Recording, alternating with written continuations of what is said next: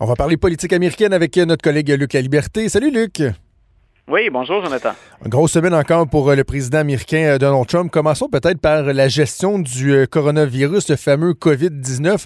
On avait trouvé en début de semaine que Donald Trump semblait minimiser les risques, les impacts du COVID-19. Mais là, à un moment donné dans la semaine, il a quand même senti le besoin de démontrer que les États-Unis s'en occupaient, de confier un mandat notamment au vice-président Mike Pence. Est-ce qu'il prend ça au sérieux ou non finalement le président? Donc, je pense qu'il prend ça au sérieux, mais il prend ça au sérieux euh, manière Donald Trump ou sauce Donald Trump. Euh, pour être honnête avec le président américain, il faut dire que tout ça démarre alors qu'il est à l'étranger. C'est un peu plus difficile pour lui de, gérer la crise ou de tenter, en tout cas, de venir fournir des explications. Ce qui étonne toujours un peu dans le cas de Donald Trump, puis il faudra voir jusqu'à quel point il, contribue à rassurer ou s'il sème pas le doute finalement autour des risques réels de propagation, c'est qu'il s'inscrit régulièrement en porte-à-faux avec la science le président Trump, avec l'Organisation mondiale de la santé ou même avec les services de santé publique aux États-Unis. Et quand il a fait sa fameuse conférence de presse, ben, si on écoutait le président et qu'on écoutait les dirigeants de, la santé publique aux États-Unis, on avait l'impression d'entendre deux messages. Euh, Donald Trump qui s'en remet un peu à ce qu'on appelle parfois la pensée magique, ça ne nous frappera pas, ou encore une phrase aussi, euh, aussi euh, troublante que ben, vous ne devriez pas en mourir, alors que la santé publique dit notre travail, c'est de se préparer au pire. Donc, et ça, ben, n'importe quel service de santé publique va dire ça. Il faut, être prêt en cas de catastrophe. Maintenant, selon toute probabilité, euh, le, euh, le virus va frapper chez nous. Et on a déjà un premier cas, d'ailleurs, d'un Américain qui a été infecté aux États-Unis et pas parce qu'il avait voyagé à l'étranger. Donc, on a dit, écoutez, il y aura des perturbations.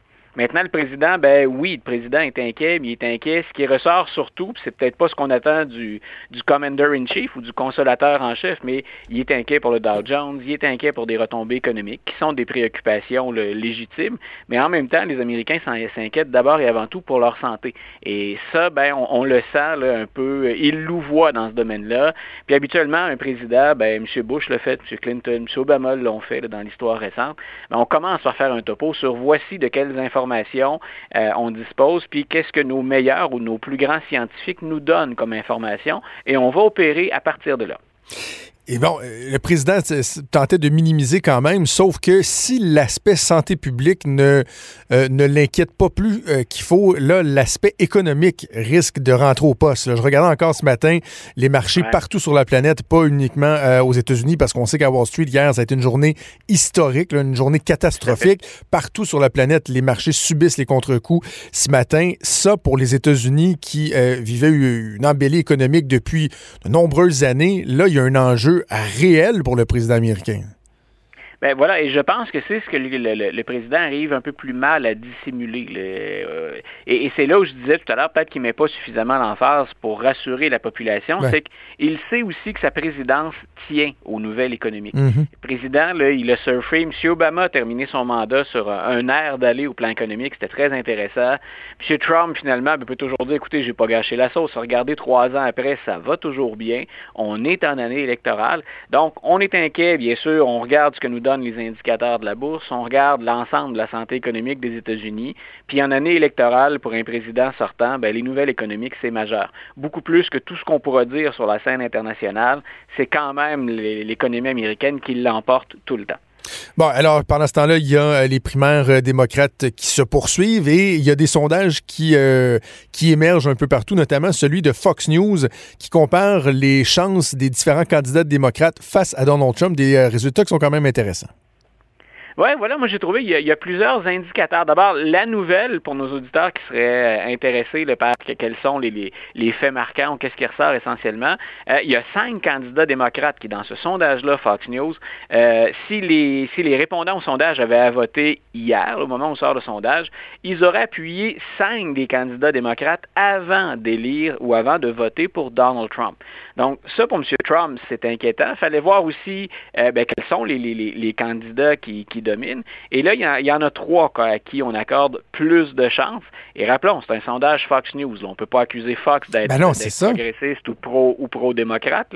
Donc, euh, ce, qu'on dit grosso modo, c'est Joe Biden, Michael Bloomberg, Bernie Sanders, pour des raisons différentes, mènent la course. Et dans une moindre mesure, ben, on va descendre par exemple jusqu'à Pete Buttigieg, qui mènerait malgré tout par trois points contre Donald Trump. L'écart le plus important, c'est Joe Biden qui l'obtient. Joe Biden gagnerait ou l'emporterait par huit points. Puis ensuite, avec euh, Bloomberg et Bernie, ben là, on joue dans les, dans les 7 points, 6 points d'avance. Donc, c'est déjà une première euh, information hmm. intéressante. Ça veut dire que le président traverse une période de turbulence. Si on pense que même quelqu'un comme Bernie Sanders peut battre le président, alors qu'on le dépeint souvent comme étant l'antithèse dans, plusieurs aspects de son programme du président américain. Euh, ce qui est intéressant aussi à ressortir, il y a donc Bloomberg-Biden, on, on, pouvait s'y attendre un peu. Euh, que Bernie Sanders soit là, c'est intéressant. En même temps, le même sondage dit il faut du changement à Washington, mais on ne veut pas de changement radical. Donc, on est bien prêt à souhaiter du changement. C'est pour ça qu'on avait voté pour Donald Trump, entre autres. Maintenant, ce que M. Sanders n'est pas trop radical, celui dont on considère que les politiques sont les plus pragmatiques, donc elles sont plus terre à terre et le plus près des intérêts des gens, celui qui domine nettement, c'est Joe Biden. Et, je ne peux pas m'empêcher de faire le lien entre ce sondage-là, puis la fin de semaine, puis le début de la semaine prochaine, ce qui nous attend. M. Biden, pour l'instant, il est donné gagnant en Caroline du Sud, puis il doit performer, il doit connaître une, une très bonne journée. Il ne peut pas juste gagner, hein, il doit gagner solidement, Joe Biden en Caroline du Sud. Ah, écoute, euh, samedi, puis il y a eu une bonne nouvelle hier. On est dans une période où euh, ça pleut, les sondages. Euh, c'est l'Université Monmouth hier qui disait Joe Biden devrait littéralement écraser la compétition. On lui accordait 20 points d'avance sur Bernie Sanders en Caroline du Sud. Et il a besoin d'un écart comme celui-là. S'il se fait chauffer par Bernie Sanders sur son terrain, la Caroline du Sud, c'est un terrain idéal en théorie pour Joe Biden, c'est pas une bonne nouvelle. Donc, il doit absolument se démarquer nettement. Puis là, ben, ce sondage-là est rassurant. Ensuite, ben ensuite, ça va être le, fameux Super Mardi, le Super Tuesday. Puis là encore, M. Biden se doit d'aller chercher des gains. Je ne pense pas qu'il puisse rattraper Bernie Sanders, mais il doit vraiment ressortir comme étant, ben écoutez, je suis l'alternative et on continue, on va de l'avant. Mais il va déjà être tard en mardi, on aura atteint au total depuis l'Iowa, on va être près de 40% des délégués au total qui auront été attribués mardi. Donc, euh, si, si la pente est déjà raide mardi, euh, c'est peut-être Sanders qui peut surfer jusqu'à la nomination. Cette journée-là, elle risque d'être déterminante. C'est incroyable comment ça déboule vite, je trouve. Euh, il y, a, quelques semaines à peine, on se disait c'est long avant que ça commence, les primaires, et là, déjà, on commence à, parler d'avance qui pourrait être insurmontable, même si Bernie Sanders n'a pas fait flèche de tout bois lors des, premières, des premières primaires. Luc, lorsqu'on parle justement des primaires, c'est de l'argent qui est dépensé, de l'argent investi pour la publicité. Et là, on vient de franchir le cap du milliard de dollars investis dans les primaires démocrates. Mais ce chiffre-là est un peu faussé par une participation euh, euh, exagérée, pourrait-on dire, d'un des candidats. Écoute, un milliard, là, on, est nettement en avance sur bien d'autres campagnes électorales. C'est une somme qui est astronomique parce que la campagne présidentielle, elle n'est même pas commencée.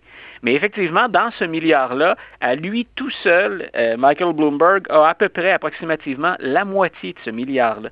Puis il suffisait de regarder le dernier débat entre les démocrates, puis on l'avait soulevé, je pense, tous les deux.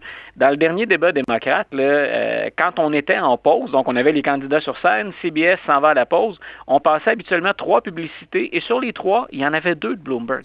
Donc, il faut être particulièrement riche pour se payer ce genre de temps d'antenne, des, des, capsules de publicité aussi fréquentes et à répétition pendant toute une soirée à heure de grande écoute. Donc, mais M. Bloomberg ne s'en est jamais caché. Il l'avait dit, hein, on, je mets la pédale au plancher. Je suis prêt à aller jusqu'à 2 milliards, puis on disait même au sein de sa campagne, écoutez, on peut doubler ça si on croit que c'est nécessaire. Et M. Bloomberg, pour se rendre un peu plus sympathique auprès des démocrates, ben, avait dit euh, si jamais c'est pas moi qui ai retenu, on va quand même continuer. Je veux qu'on se débarrasse de Donald Trump. C'est ma, je suis en mission. Et ma mission, ben, je suis prêt à l'appuyer avec ma fortune. Et c'est là où les démocrates devraient à l'occasion le ménager un peu, même si c'est parfois contre nature. C'est-à-dire que ben, ça coûte cher une campagne électorale. Vaincre Donald Trump, ça va coûter cher. M. Bloomberg semble déterminé à, mettre le paquet, comme on dit. Bon, on va finir sur une nouvelle historique. Je trouve ça bien intéressant parce que dans le domaine du on n'arrête pas le progrès, en 2020, le gouvernement américain vient d'adopter une loi pour faire du lynchage un crime fédéral. Écoute, c'est troublant. La, première législation de ce type-là qui a échoué, si, si, on a voté en 2020, c'est que ça a échoué avant. La première législation pour rendre le lynchage euh, criminel au, plan, au plan fédéral, ça remonte à 1900. Donc, à la Chambre des représentants, ça ne veut pas dire qu'il n'y a pas eu des législations dans les États, mais qu'au plan national, à Washington, on reconnaisse ça comme un crime fédéral, il aura fallu attendre à la Chambre 120 ans. Et donc, on hmm. a voté pour un projet de loi similaire au Sénat il y a un an et demi à peu près. On vient de voter à la Chambre, ce qui veut dire qu'il ben, reste à poser maintenant la, signature du président pour que ça, ça ait force de loi, pour que ça entre en vigueur. Et symboliquement, pour dire ben ça avance pas vite, mais en même temps, ben, symboliquement, il faut quand même souligner le geste. La loi s'appelle Emmett Et si tous nos auditeurs connaissent probablement Rosa Parks pour euh, parce qu'elle avait défié les autorités en 1955 en s'assoyant dans une place réservée aux Blancs dans un bus à Montgomery en, Alabama, euh, ben, quelques mois auparavant, il y a un jeune de 14 ans qui euh, avait approché une femme dans une épicerie, il s'appelle Emmett Till. Cette femme-là est une blanche, puis là, ben, on, on a eu toutes sortes de témoignages sur qu'a-t-il fait à la dame.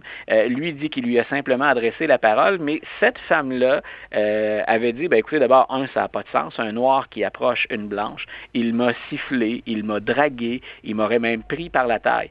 Et il y a trois hommes, dont des, proches de la dame, qui vont s'emparer de Till, le jeter dans une boîte de pick-up, euh, le mutiler, le battre et finalement le pendre. Hein. Et ce procès-là a galvanisé parce que les trois individus qui ont clairement tué le jeune noir s'en sont sortis. Donc, on leur a fait un procès, un procès dans lequel la femme qui se disait victime a menti, les témoins ont menti, outils et le jury blanc les a acquittés. Et ça a indigné la population à l'époque, et c'est au moins aussi gros pour les activistes noirs de l'époque, c'est au moins aussi gros, sinon plus, que l'incident de Rosa Parks. Et c'est la raison pour laquelle, à la Chambre des représentants, ben, le projet anti-lynchage, il s'appelle comme ça, c'est le projet Emmett Till anti-lynchage. Et normalement, euh, Donald Trump, qui, on le répète, est en année électorale, puis mhm. Donald Trump, qui euh, fait de gros efforts pour courtiser l'électorat noir depuis quelques semaines, euh, devrait apposer sa signature au bas de cette loi-là. Je le répète, comme quoi on n'arrête pas le progrès. Ben, coudons, mieux vaut tard que jamais. Luc, merci beaucoup. 2020, effectivement. Oui, oui, voilà, voilà. Je te souhaite un excellent week-end, puis on se parle en début de semaine. Parfait. Bon week-end à toi aussi. Bye. Salut.